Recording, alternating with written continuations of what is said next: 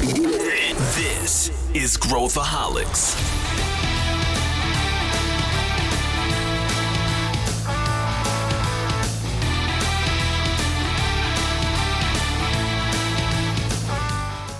Olá, eu sou Pedro Weingärtner, CEO da ACE, e esse é Growthaholics, o podcast para quem adora inovação e empreendedorismo. ESG é o termo do momento. Todo mundo fala em qualquer roda de conversa corporativa.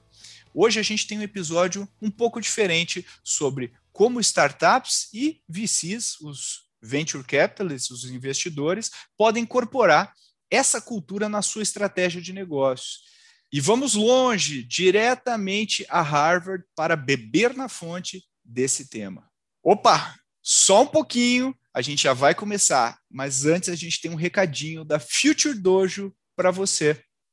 Este episódio de Growthaholics é um oferecimento da Future Dojo, a única escola que une o padrão de qualidade da revista Exame com o conhecimento em inovação da ACE Acesse futuredojo.com.br barra podcast e destrave o seu conhecimento. Bom, nesse episódio eu tenho uma participação uh, ao vivo e uma participação virtual. Queria dar boas-vindas a Renata Sagrade, já veterana aqui do podcast, algumas vezes aqui na linha de frente, mas 100% das vezes aqui no back-office. Tudo bem, Rê? Bem-vinda!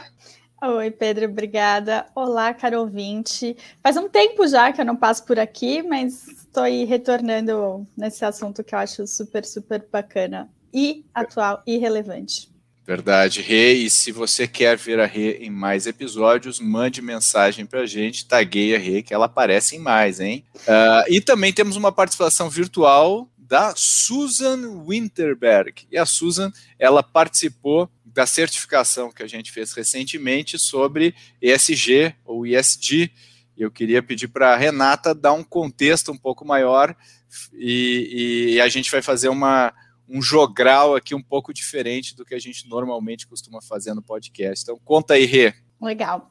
É, que nem o Pedro falou, recentemente a gente fez aí a certificação em ESG foram muitos convidados nacionais e internacionais em mais de nove horas de conteúdo. Gerou muito debate legal em torno desse tema, que muita gente ainda tem dúvida exatamente do que se trata e como que isso é, reflete nos negócios, tanto nos, nas grandes companhias como nas startups. E a gente convidou a Susan que é uma pesquisadora de Harvard, ela conduziu um estudo bem profundo é, em como os fundos de venture capital estão inserindo critérios ESG na avaliação dos investimentos, né? Criando aí uma, um alinhamento aos princípios de investimento responsável de acordo com a ONU. Então, ela conduziu todo esse estudo com esses fundos de venture capital e entendeu como que eles enxergam, quais são os critérios, e como que as startups estão se adaptando, né? Ela até criou aí um framework de como as startups podem de fato adotar isso, aumentando o seu valor de mercado e aumentando aí o potencial de serem investidas por esses fundos cada vez mais presentes que têm esse olhar ESG. Legal, então o episódio de hoje tem bastante conteúdo voltado não só para startups que podem trabalhar os seus negócios, mas investidores e empresas em geral, pessoas que queiram saber mais sobre esse tema, bebendo direto da fonte, direto de alguém que estudou profundamente o tema. Então, a gente está com exclusividade aqui trazendo alguns trechos da Susan diretamente da certificação que a gente fez. E, e para a gente começar, eu queria, eu queria colocar aqui um trecho que a Susan uh, gravou sobre o interesse dos VCs em, em ESG e por que, que as pessoas né, confundem o ESG com ah, é compliance, eu preciso check, check, check, né? Os, os as caixinhas. Checklist ou... de boas ações, ou filantropia. Exatamente. Ou filantropia, enfim. Vamos, vamos ouvir o que a Susan tem a dizer sobre, sobre esse tema. So, as you may have seen in the last few years, there's suddenly been sort of an uptick in interest in the topic of ESG in the context of venture capital. So, um, part of the reason I personally got interested in this topic, I worked for an organization called Business for Social Responsibility, uh, which is sort of a network of like ESG leaders at the multinationals, so like Coca Cola and Google, big big companies like that. Um, and we had an initiative. We, when I was there, I was funded by the the Rockefeller Foundation, Um, and the goal of it was to find, go to Silicon Valley and get all the the unicorns, uh, the very successful startups like Uber and Airbnb and DoorDash, and I think it was TaskRabbit, like all these digital platform companies, uh, to get them to start having a conversation about this. So, what does it mean to be like a responsible company, especially when you reach this scale where you start having global operations? You need to start thinking about this. Um, and you know, I ended up in a room full of lawyers and topic and you know we're just saying we're in compliance with the law or you know we have these wonderful philanthropy programs. We give money to these groups like you know so they didn't really have any concept with what it was. So that's really what got me interested in my fellowship. Bom, aí no trecho a Susan explica que ela passou aí um tempo no Vale do Silício buscando se conectar com as grandes startups, com os unicórnios aí que ela citou. É, que na verdade ela se encontrou num, num, em salas cheias de advogados e PRs falando de adequações de legislação e ações de filantropia, e aí ela chegou à conclusão que nesse ambiente ninguém estava fazendo a mais pálida ideia do que, que era de fato esses conceitos ESG que essa organização para a qual ela estava trabalhando estava de fato buscando, né? Então foi aí que ela teve a ideia de fazer esse fellowship, essa pesquisa em Harvard, para desmistificar como que o que é de fato ESG e como isso se aplica numa análise de investimentos. Legal, e, eu, eu gosto muito da, da abordagem mais uh, pragmática dela, porque eu acho que hoje em dia, com o ESG significando basicamente qualquer coisa né, que, a gente, que a gente quiser, eu acho que ela traz, especialmente para nós aqui do mercado de, de, de, investimentos, um framework mais claro de como enxergar isso. E acho que parte das trincheiras, parte de conversas específicas com pessoas. Então, eu gosto dessa abordagem aí de falar né, com, com as pessoas e também tirar algumas conclusões mais que a gente consiga ter comparáveis, pelo menos entender como que uma empresa se compara com a outra, que eu acho que é a grande dificuldade, porque todo mundo fala que faz ESG, mas se eu for olhar cada caso isoladamente, eu, eu tenho muita dificuldade de comparar. E depois ela até fala, né, que uh, sobre os frameworks e tudo mais, mas eu, uh, qual que é a tua visão, Rê, você que participou ativamente da certificação? Exatamente. Eu acho que o que foi muito bacana da visão da Susan é que, e também sendo americana, ela tem uma visão bem pragmática e bem pouco discurso vazio e humanitário do que é o SG, assim. É, ela é bem direta no, nos tópicos que tangem o que isso significa. A gente vai trazer aqui também um trechinho do que ela, onde ela explica exatamente, é, não exatamente, porque de fato o SG acaba sendo bastante abrangente, é, mas tirando aí um, um pouco dessa ideia de que ESG é só preocupação com o meio ambiente, diversidade, né? Na verdade, tem muito mais aplicações mais técnicas e acionáveis do que simplesmente uma visão de vamos resgatar o mundo, salvar o meio ambiente e corrigir os erros do passado. É bem pouco a ver com isso, na verdade. É, e a Susan ela traz uma visão é, direcionada a como que os founders e os empreendedores podem atuar em relação a isso. Ela criou todo um framework que ela passa por várias etapas de produto, a time, a visão. E isso ela também traz bastante da visão do investidor. Então, isso na prática, o que, que vai ser analisado, né? Tem um pedaço da apresentação dela que eu achei bem interessante. A gente vai também trazer um trechinho da Sonora quando ela fala dos founders, que os founders são avaliados é, é, pela visão de, de negócio, pela capacidade de escalar empresas. E esses fundos também passam a ter uma visão de como que esses empreendedores também trazem essa visão ESG, de uma cultura, é, de um ambiente de trabalho bem estruturado, de uma sustentabilidade de negócio como um todo que no final das contas é o que o ESG, é o que ela defende nessa visão de startups, né? Criar novos negócios sustentáveis dentro de alguns princípios. Legal, Rei, mas vamos voltar um pouco para a questão, acho que vale a pena a gente resgatar esse trecho, onde a gente pensa, peraí, ESG é só marketing, só para botar o carimbo, ou para eu, né, que nem a gente falou, check, check, check, e, e eu gosto desse corte aqui que a gente vai mostrar, onde ela fala uma correlação entre resultado né, e governança. Eu acho que vale a pena a gente, a gente ouvir esse trecho para discutir na sequência. Theranos, you may know, was a US uh, based startup that was trying to develop blood testing technology.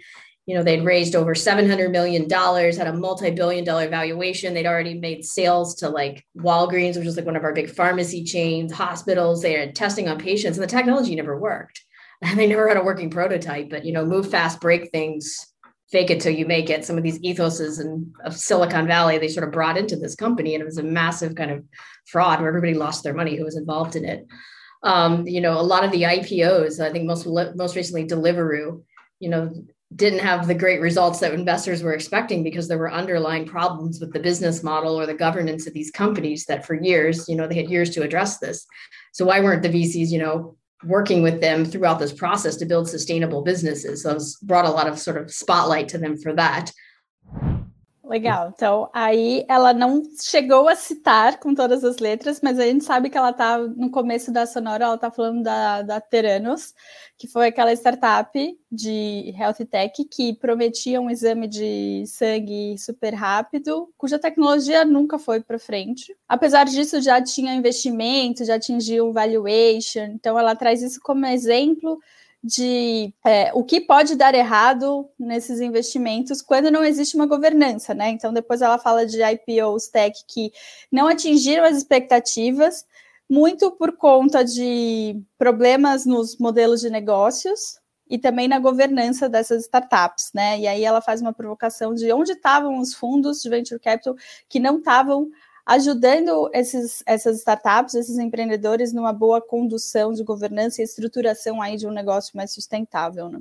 É, clara, claramente é, é, é são falhas de governança que impactam a geração de valor do negócio. Ela né? deu o exemplo da Deliveroo também. E eu, eu, aliás, quem não, quem não conhece detalhadamente a história da Teranos, tem um livro que chama Bad Blood, que é muito legal, conta detalhadamente, assustadoramente, a história aí da, da Teranos. E, e eu acho que às vezes a gente acha, nós como empreendedores achamos chata a parte da governança, ter que reportar, ter que olhar os problemas, e muitas vezes a gente varre sem querer os problemas para baixo do tapete, e, e, isso acaba gerando esqueletos no armário que uh, voltam para assombrar os empreendedores, especialmente quando a empresa tem uma trajetória que gera interesse, que, que enfim, que gera um resultado no curto prazo que talvez coma o resultado do longo prazo. Mas para a gente entrar nessa questão aí do, do, do que, que é o ISD de fato, eu acho que vale a pena essa, uma explicação né, da visão da Susan sobre o que, que ela entende como ESG para a gente discutir, que eu acho que isso que talvez seja um ponto super importante aqui da nossa, da nossa discussão. Vamos ouvir esse trecho que depois acho que, que gera, gera um, um bate-papo bom. All right. So, what is ESG? So, I, I, find when I start these talks, there's always some confusion around this. So, I'm going to try to like clear that up. So, ESG is specifically uh, defined as by the UN Principles for Responsible Investment, which is the agency that sort of collects um, like commitments so uh, from from mostly like large institutional investors that they will consider this so they define it as the explicit and systematic inclusion of environment social governance issues and investment analysis and decisions. Um, and then when we talk about like, well, what what is under ESG? Usually people are like, oh, that's like climate change and diversity. So it's that's just immediately, you know, we have a carbon accounting and we have a DEI, a diversity inclusion plan. We have ESG. No, it's a lot more than that. Um, so there's that, that's a very small part of what what a comprehensive ESG program looks like. Então, que nem eu falei mais cedo aí, é, é, não é só falar de clima e diversidade, né? O ESG, na verdade, tem a ver com os princípios da ONU de investimento responsável e tem um compreende muito mais ações do que só clima, né? Então, aí nessa parte de meio ambiente, podemos falar de aspectos ambientais, mas também de desperdícios e de atenção à cadeia. É, na parte de social, não é só diversidade e inclusão, mas também a criação de um bom ambiente de trabalho, como que se dá a relação da empresa com a comunidade no qual está inserida. Isso também inclui segurança de dados e privacidade dos dados, né? É, também nessa parte de responsabilidade social, ela cita algo que muita gente faz essa correlação com o ESG de é, criação de produtos e serviços acessíveis a várias camadas da população e também usar o, as informações corretas nos rótulos, né, para não ter nenhum misleading aí que ela fala da, na venda de produtos. Na parte de governança, tem, ela fala que tem muito a ver com a estrutura e composição desse conselho, né? Como que são essas práticas de lobby e relacionamento com os governos além também de aspectos de eficiência operacional, gestão de recursos e economia circular. Então, assim, é muito mais amplo do que a gente julga e do que a gente fica ilustrando ESG com árvores e diversidades de pessoas, né? Tem um, toda uma tem toda uma responsabilidade em todos os aspectos aí social e de inserção no, no contexto. É, eu, eu, eu acho que esse tipo de, de abertura do escopo para a gente entender o ESG, eu acho que ajuda as empresas a pensarem estrategicamente também sobre seus produtos. E, e eu acho que quando a gente sair da categoria uh, puramente uh, nichada, né, de ah, eu tenho uma startup ESG e for mais abrangente, tipo, a minha startup está inserida num contexto uh, eh, ESG e eu estou fazendo práticas, quer eu queira, quer não, eu acho que isso faz a gente conseguir ter uma visão mais abrangente sobre, sobre o assunto. Eu, eu, eu até linko, né, recentemente, a, a, acho que foi uma informação, foi uma matéria na imprensa falando de provavelmente uma informação interna da Nestlé, onde a Nestlé faz uma avaliação crítica sobre os seus produtos e, e avalia que uh, uma parte grande dos produtos não fazem bem, quer dizer, não são recomendados, são ultraprocessados, com açúcar, com etc. E, e eu acho que isso traz as verdadeiras questões, né, Rede, do que que significa a gente cuidar do SG e como que a gente trabalha isso, né? O que, que você acha? Exato. Acho que essa visão da, da Nestlé mostra exatamente ESG como uma preocupação e uma responsabilidade perante o que é produzido e também com quem consome, né? Então, acho que ESG é uma preocupação com, com toda a cadeia do, da produção ao consumo também. É, durante o, a certificação e também no material que a gente produziu sobre ESG, que a gente lançou recentemente pela Scortex, a gente trata bastante disso, né? Numa leve polêmica de que a gente acredita que ESG não deve, não deve ser uma área dentro da empresa, né? Ou uma iniciativa isolada. ESG, na verdade, é uma cultura que deve permear todas as áreas e tudo o que acontece e toda a cadeia dessas empresas. Esse que é a cultura e realmente cumprir uma agenda ESG, né? Não são iniciativas isoladas, mas como que isso está presente em todas as análises, análise de fornecedor, é, preocupação com o cliente, preocupação com o funcionário, em todo o ambiente da companhia. E, e, e pegando o contraponto aí, o, o recentemente veio, teve uma matéria bastante comentada aí do Damodaran, que é o, é o papa do valuation, uh, old school, assim, né? O uh, valuation old school, valuation, valuation, mas ele é um cara mais old school. Uh, sobre o ESG, ele falou de maneira quase raivosa sobre o tema, falando que é uma religião e que, e que a gente, né, todo mundo pode botar o carimbo ESG, daí vai ficar muito mais eu parecer que sou ESG do que eu de fato ser ESG. E como, é, como é que você vê isso, Rei? E você acha que o Damodaran tá, tá errado? Porque quando a gente fez o, a gente fez um episódio recentemente com o Fábio Alperovitch da Fama.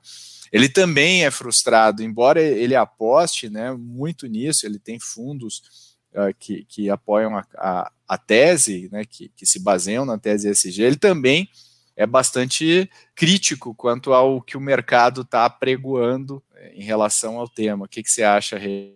Aí o Damodaran, ele chama o ESG de overhyped e oversold achei um discurso levemente de ódio aí, assim, né? achei um pouquinho agressivo o jeito que ele falou de um conceito que, em teoria, é para ajudar o mundo e a sustentabilidade como um todo. Então, ele está numa crítica muito ferrenha a uma iniciativa que, quando genuinamente encarada, que, quando bem feita, tem aí um caráter positivo, certo? Então ele ataca uma iniciativa que, se bem feita, é positiva para todo mundo, é positiva para o planeta, é positiva para os negócios, é positiva para os dinheiros. Então, achei muito agressiva essa postura. Qual é o ponto? É o que a gente também chama aí de, de greenwashing, né? Essas iniciativas que têm uma tinta verde para fazer, às vezes, de nós somos uma empresa ESG, nós temos a nossa iniciativa, e vender algo que está mais colado a marketing do que a princípios e valores. Né? Aqui, como profissional de, de marketing, a gente consegue identificar quando é só uma campanha sem de fato algo conectado à estratégia, ao produto e aos valores da empresa. Esse que pode ser o grande problema, é, e eu acho que isso vai acontecer e já está acontecendo, a gente vê. É, esse vai ser o problema, né? Distinguir quem é genuíno e quem está de fato conectando iniciativas a estratégias, e quem está fazendo isso só pela imagem, só porque é a tendência, só porque o mercado pede, só porque quer atrair investimento de uma outra maneira, né? Não quer perder seus clientes, não quer perder a geração, as gerações mais novas, principalmente a geração Z, que é super hiper conectada nesse conceito. É, ele tem um ponto de que pode dar muito errado. Mas ainda assim, eu acho que você não deve condenar quem está olhando isso com seriedade. Então, acho que ele pode dar um passinho aí para trás e esperar. É, é, é, que eu acho que ele, a frustração dele vem de uma mente quantitativa e analítica que não consegue comparar, não consegue uh, traduzir em números, né? E, e, eu acho que a abordagem da Susan é, é, é, uma, é um antídoto a isso, né? Porque ela justamente traz isso. E acho que vale a pena a gente pegar esse corte que, onde ela fala justamente do hype em torno do SG e, e a correlação disso com a performance corporativa, que acho que é o que diz respeito ao dinheiro, né? Vamos, vamos ouvir esse trecho.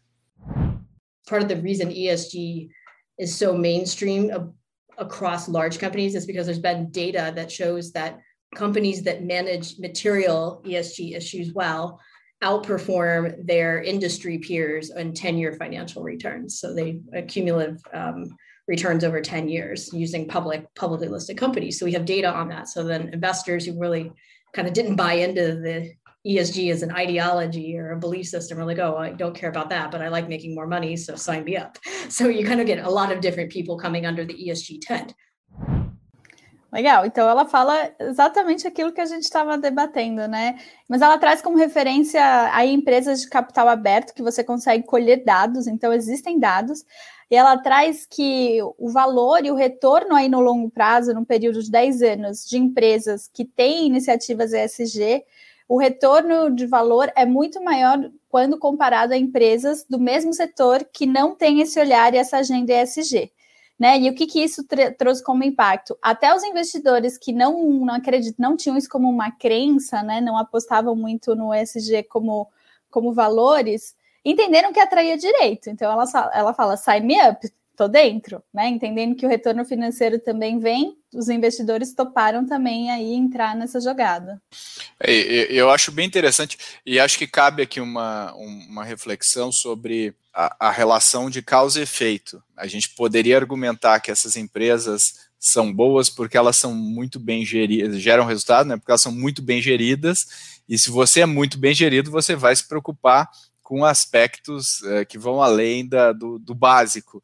Então, uma boa gestão, uma boa condução dos negócios acaba refletindo numa visão uh, eh, ESG e, e, e, eu acho que isso também é um sinal para quem está investindo de que, olha, essa, esta é uma empresa bem gerida.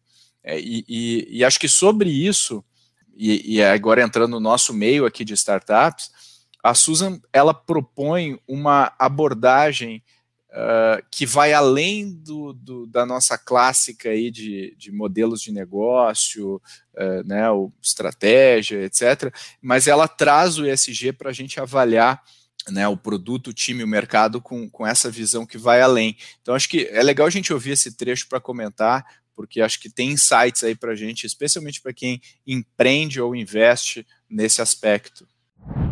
So what does this mean in the context of startups? So as I mentioned, what, what's more challenging about startups is we just don't have data. We don't have, you know, ESG ratings. Like we, we score companies on how well they perform. And then that's how we know how they, we can correlate that to their finan- their financial returns.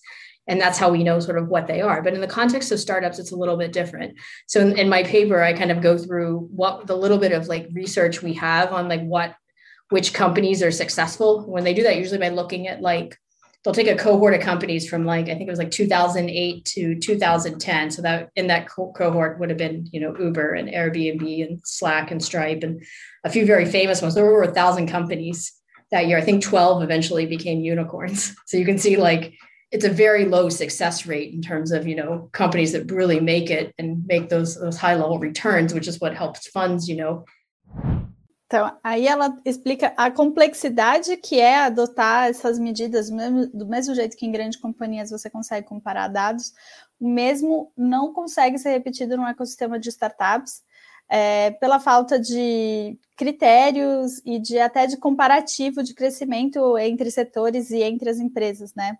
É, e ela fala aí no finalzinho, ela traz grandes, grandes startups, é, os nossos unicórnios, que e faz um comparativo de como é difícil de fato agregar valor e como é difícil, como a taxa de conversão em unicórnios é baixa e como é difícil esse retorno de investimento para os investidores, né? É, é, é aquilo que a gente fala, né? O, o, a gente só olha as startups pelas que deram certo, né? A gente só vê a notícia a história é contada pelos vencedores, como a gente costuma dizer, e as startups que estão aí na mídia são as que a gente presta atenção. Só que a maior parte das startups não dá certo. E eu acho que se a gente conseguir pensar em aspectos uh, que acho que também correlacionam com uma boa gestão, com boa liderança, com um bom time gestor, a gente tem aí os fatores ESG como uma camada para olhar de fato os produtos, os serviços, né, e, e e como que essa startup pensa, embora a gente falar, ah, mas o, o, a parte do, do E é, na startup são produtos digitais e tudo mais, mas enfim, tem os data centers que ficam hospedadas, a gente recém teve a polêmica aí da, do Bitcoin, consumindo uma energia brutal, e, inclusive impactando na decisão da Tesla, foi, não foi, e acabou causando um, um, tsunami no mercado de criptomoedas, mas eu acho que esse tipo de discussão uh, é uma discussão uh, importante para a gente ter entender. Eu acho que esse framework, depois a gente compartilha um link para o framework da, da, da Susan nas, nas anotações aqui na descrição do programa para vocês olharem. E indo agora para um, por um assunto que a gente gosta muito aqui na ACE, que é falar de gente, falar de pessoas, falar também nisso que a gente acabou de falar da equipe que está à frente da empresa, a equipe que está gerindo o negócio. A Susan fala uh, sobre, sobre isso, né, sobre o engajamento do C-level, da, da, da, alta direção da empresa, e eu acho que vale a pena a gente ouvir um pouco o que ela tem a dizer uh, e aí conectar com algumas coisas que a Renata falou agora também. Right. And finally, team. So, this is like one of the most important things for a successful venture. So, kind of three key things they look at uh, are sort of can the founder create and scale a business? So, do they have experience? You know, are they a good networker? Can they get out there and get, get lots of customers and sell? And you know, personality traits. So that they really have like what it takes to like rapidly build a company and scale it. Um, of course, there's been some problems with that. Some recent uh, CEO, very famous CEOs that kind of didn't have other characteristics you might want in a CEO, without naming names. Um, but basically, um, the other element of this, when you're putting that founder team together, is making sure there's somebody on that team who can like counteract that, you know, go fast and break things person, you know, the, who can build and scale the company, but somebody who's going to build a company that can last, like a company that has a good culture where people want to work, what has good labor practices, that is going to be a champion for diversity and inclusion is going to you know fight for good governance and a culture that respects people and respects the environment and safe respects safety of customers. So you really have to like make sure you get that balance right you know in that team and sort of esg analysis helps you do that.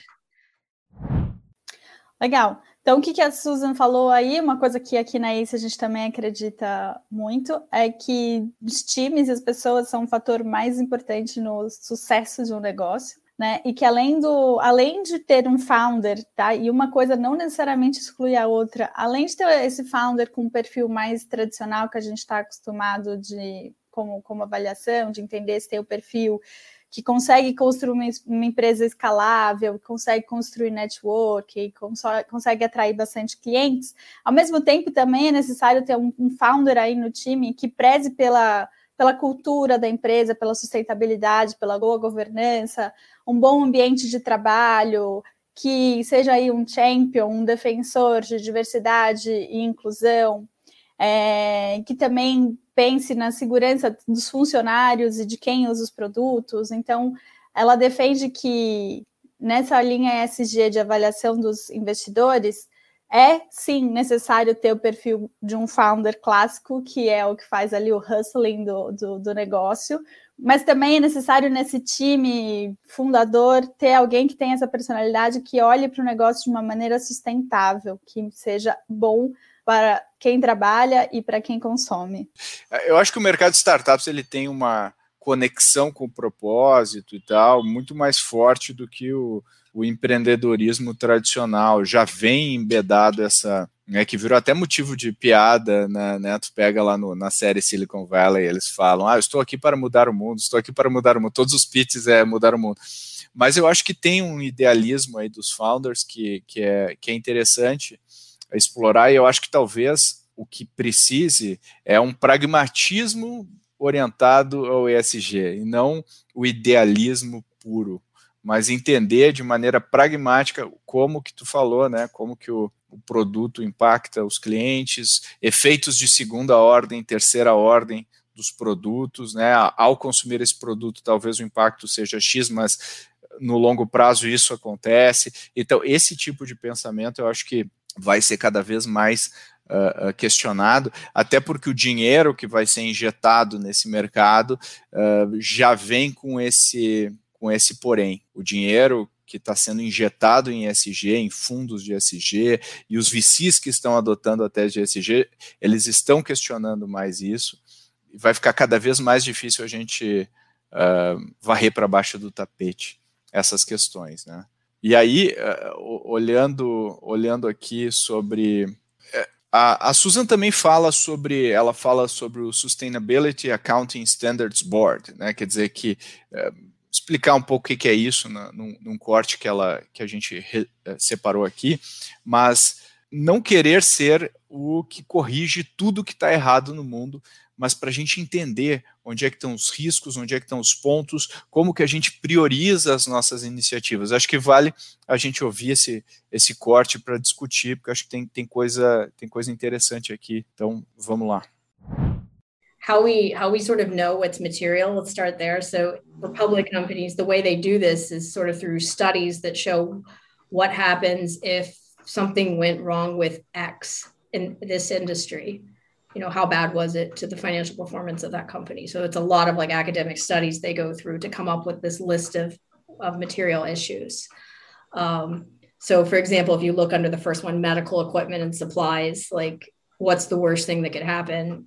Product safety right? For for that if something you put a causes someone to die in surgery or there's something wrong with the implant they put in that's a really really bad thing for your brand and you know your company. So so like there that this is how you come up with this list so by definition something that is material links to financial performance so if it's not showing up on this list it's not that it's not important to the world so obviously you know a medical supply company needs to think about, you know, diversity and inclusion. It needs to think about, you know, carbon emissions. These are important things, but you're not going to see it on here because, you know, these lists are really supposed to be the things that we have empirically linked back to financial returns. So, one of my favorite quotes about the SASB standards, um, something to the effect of like, uh, SASB standards don't exist to right the world's wrongs. They exist to help investors identify risk. So it's again, that's kind of the difference. This is why we have we don't just go on materiality. We do look at impact. We do look at values. There are other exercises you do as part of this to try to balance this out because this this but in terms of like you just want KPIs that you know link back directly to you know your performance materiality is where you want to start and kind of really put your focus. So i hope that answers it. Então aí ela traz um conceito que eu acho que é, diria aqui Pedro Weingartner, que é killer. é, que dentro aí desse Sustainability Accounting Standards Board, não é algo que você olha em retrospecto para salvar o mundo, mas muito mais um, um assessment, uma avaliação de risco de, do, de coisas que podem dar errado, ter impacto financeiro, que nem ela traz aí na, na, na, sonora, né? Então, basicamente, ela traz o conceito de materialidade, que é você fazer um checklist, uma avaliação. E quando a gente fala de grandes empresas, já existem muitos estudos acadêmicos que podem trazer essas informações. Então, como que você lista quais são seus potenciais impactos, quais são as ações corretivas e preventivas diante dessa materialidade de ações que podem impactar diretamente nos resultados financeiros. Né? Então, como você previne riscos de maneira a preservar o seu valor? Eu, eu gosto dessa abordagem de olhar onde, onde é que está o risco, uh, em vez de, de pensar só o, né, o, o, o ah, é, está enquadrada ou não, tá, não está enquadrada. Eu acho que é legal, e eu gosto de uma coisa que ela trouxe aqui. É, pô, se eu tenho uma empresa que produz, uh, sei lá, equipamento médico, uh, sei lá, eu acho que é, é, é importante diversidade, é importante né, todos os outros aspectos, mas assim, o, o, equipamento, o produto tem que fazer bem para os clientes. Quer dizer, o, o, se a gente for priorizar as coisas, eu acho que aí entra um dos valores da ACE, né? Ser Pareto Lovers e olhar qual que é a essência, qual que é o ponto, o ponto mais crítico que a gente deveria olhar e criar uma hierarquia desses pontos para que eles sejam atacados ou sejam endereçados também pela diretoria, né, Rê? Exato. Aí eu acho que entra todo o que a gente já trouxe aqui de responsabilidade perante o negócio, né? E onde ele está inserido. É muito menos dar check em quadradinhos de temos esse tipo de programa, atuamos nessa frente, isso aqui está tudo ok, e muito mais, é, e a próxima sonora será sobre isso, prevenir impactos negativos e trazer impactos positivos. É, eu, acho que essa, essa mentalidade acho que fica tira um pouco daquela, daquela visão é, pouco pragmática ou a crítica que o pró próprio Damodaran fez em relação ao negócio. Se a gente colocar sobre o prisma da gestão de risco, maximização de resultados, fica mais fácil da gente entender por que, que a gente deveria fazer isso e onde que a gente deveria focar.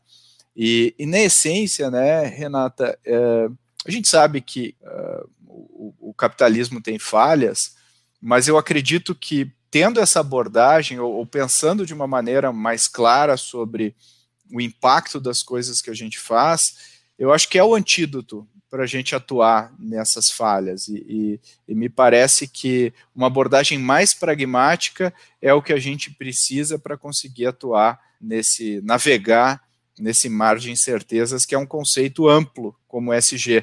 E aí eu queria te pedir, Rê, se você puder, porque lá na, na, na nosso braço de consultoria, na, na Cortex, a gente tem trabalhado bastante com isso e a gente tem sido bastante procurado por empresas. Então, eu queria te pedir para comentar um pouco do que a gente anda fazendo e, e acho que para quem não conseguiu participar dessa certificação, que foi 100% gratuita, se vai ter uma outra edição, o que, que você pretende fazer, o que está nos planos aí sobre isso, antes da gente é, ir para o final aqui do nosso episódio. Bacana, Pedro. Você e seus spoilers aí, né? Sempre fazendo a gente contar o que ainda está por vir. É, ainda temos novidades, ainda teremos material que vai ser bastante robusto e bastante profundo né? A gente vai pegar todo esse debate e transformar quase num, num não vou chamar de book, porque é muito, muito, muito raso, mas num grande material que vai servir como guia para empresas e startups, como eles se posicionam diante dessa necessidade do mercado ser ESG, né? Aqui em Ace Cortex a gente tem recebido bastante pedidos de empresas entendendo essa necessidade, com pressa de fazer essa transformação então, a gente tem todo um, framework desenvolvido para né, fazer essa aplicação de agenda ESG de uma maneira consistente, consciente, com impacto real, né, fugindo aí do greenwashing, aliando diretamente os objetivos da empresa, como que ela se conecta e trazendo boas oportunidades de negócio também. O ESG, bem ou mal, como o Pedro falou, a gente está aí nesse capitalismo, mas qual é esse capitalismo consciente, né? Como que a gente também consegue cavar boas oportunidades de negócio olhando para o ESG?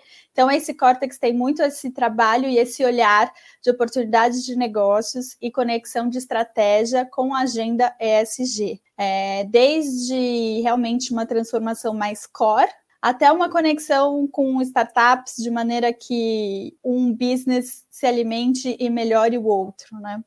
Mas Legal. sim, teremos mais novidades, Pedro. Segura aí. Tem novidades chegando e eu acho que essa é uma pauta que a gente acredita bastante. E eu queria passar o último clipe aqui da, da último corte aqui da Susan para a gente fazer um fechamento desse episódio. Yeah. Second, uh, the next step is um, impacts. So this would be thinking, what are the positive things you want to achieve? So for impact funds, they spend a lot of time on this, really trying to like drill down into like, do we map to the SDGs or these different impact frameworks?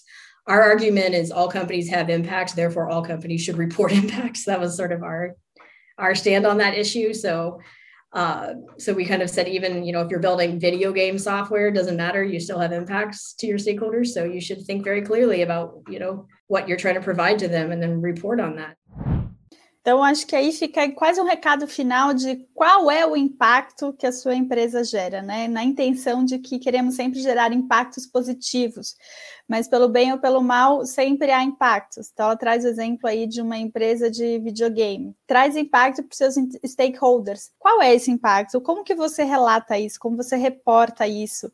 É, para o mercado, para os seus clientes, né? Então, acho que o principal recado é toda empresa tem seu impacto, todo produto tem seu impacto. Vale criar uma consciência de qual é o da empresa, é, qual é o seu impacto. Eu, eu acho que isso resume tudo, né? É, toda empresa tem impacto. Toda empresa tem impacto. Ela dá exemplo de exemplo, empresa de games, mas toda empresa tem impacto. E entender o que, que para você é o mais impactante, que é o que eu mencionei antes ali, e priorizar e atuar nas coisas, né? Criar um plano para endereçar, para mapear, para entender o risco dessas coisas, eu acho que é o, é o caminho mais, mais claro, mais pragmático. E se a gente for pender para um lado, a gente vai pender para o lado pragmático aqui na, na ACE, porque nós somos pragmáticos, mas por outro lado, nós acreditamos que a gente também tem que fazer o bem e entender o impacto que a gente gera, o footprint que a gente gera no mundo, como empresas e como profissionais. Então, com isso, agradeço a Renata pela participação, pelos argumentos e também pela tradução simultânea. Vamos, vamos chamar você em qualquer podcast agora que tiver uh, coisas em inglês. Então, obrigado pela tua participação, Rê. As ordens, Pedro. Estou aqui precisando de um plano de marketing ou de tradução simultânea. Eu sou a sua pessoa. Valeu. E aí, o que você achou desse episódio com tradução simultânea do Growthaholics? Espero que você tenha achado interessante. No episódio 84, a gente comentou sobre os desafios de aplicar o SG em uma empresa. E acho que é um conteúdo muito completo para quem está buscando mais conhecimento nesse tema. Não esqueça de compartilhar o Growthaholics e marcar a gente nas redes sociais. Eu juro que eu curto a sua mensagem. Até a próxima.